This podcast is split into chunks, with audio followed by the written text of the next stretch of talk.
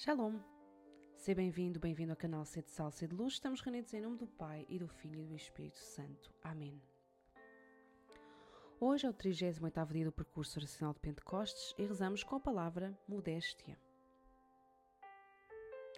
Da primeira carta de São João. Não ameis o mundo, nem o que há no mundo. Se alguém ama o mundo, o amor do Pai não está nele. Pois tudo o que há no mundo, a concupiscência da carne, a concupiscência dos olhos e o estilo de vida orgulhoso, não vem do Pai, mas sim do mundo. Ora, o mundo passa e também as suas concupiscências, mas quem faz a vontade de Deus permanece para sempre. Vem espírito de modéstia e de sobriedade, ensinar-me a viver com o necessário a comer o necessário, a comprar o necessário, a falar o necessário, a consumir o necessário. Ensina-me, Espírito Santo, a beleza da sobriedade e da modéstia, do ter menos para ser mais, mais de ti, mais para os outros.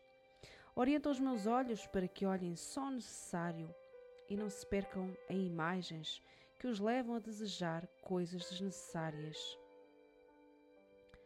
Purifica-me do orgulho, para que eu aprenda a viver uma vida simples, sem ostentação nem vaidade.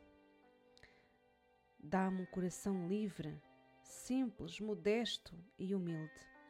Desentulha-o do que tem ocupado o espaço que te pertence e que o tem adormecido.